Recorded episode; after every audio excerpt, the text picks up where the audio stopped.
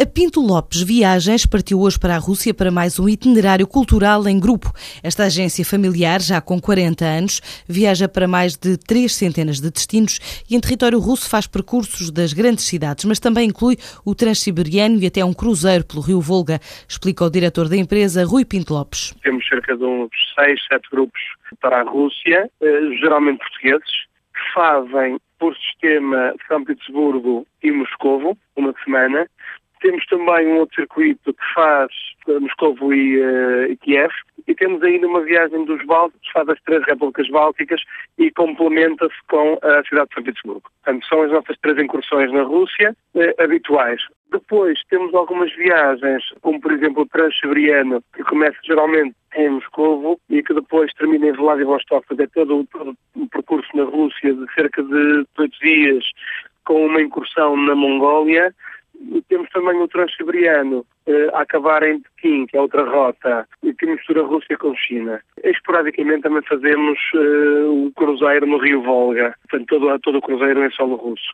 Além destes percursos, a Pinto Lopes Viagens optou ainda por fazer viagens de autor, que são circuitos dos livros com os respectivos escritores como guias turísticos. A essência das viagens de autor, portanto, são, nós fazemos circuitos tem a ver com as obras dos próprios autores, baseiam-se em livros ou documentários ou artigos que os autores uh, têm publicados e procuram fazer uma viagem por esse destino pelos olhos do autor. A grande particularidade dos próprios autores uh, serem os guias das viagens, serem eles que acompanham, os grupos são limitados a 25 pessoas no máximo, que largaremos o leque em 2014.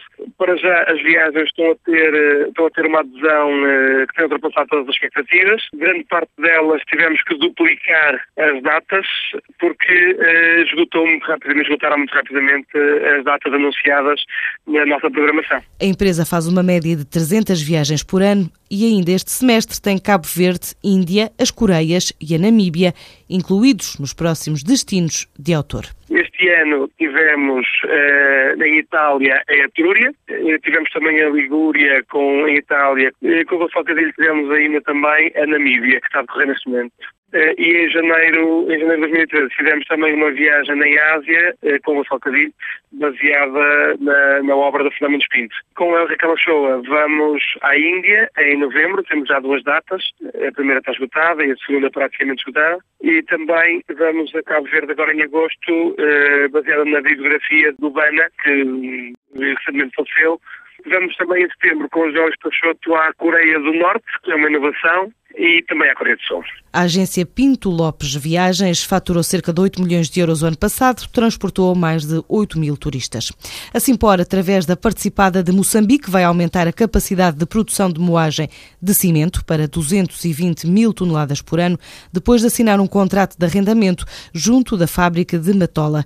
Este contrato vai permitir o fabrico de novos tipos de produtos e também leva a empresa a melhorar a produção numa altura em que opera em 40 unidades espalhadas por oito países de três continentes EDP Renováveis vai participar no próximo concurso público de energia eólica offshore, em França. Em comunicado, a empresa explica que assinou um acordo com a GDF Suez para concorrer em conjunto ao projeto que prevê a instalação de mil megawatts em águas francesas, na região da Normandia e do Golfo da Gasconha, junto às ilhas de Pays de la Loire. O consórcio já assinou uma parceria industrial com a Areva, outra empresa com vários projetos no Mar do Norte, para o desenho e construção das turbinas. O BES assinou um acordo com a MoneyGram, empresa cotada no índice tecnológico da Bolsa Norte-Americana e especializada em transferências de dinheiros para fornecer este tipo de serviço em todos os balcões do banco no país.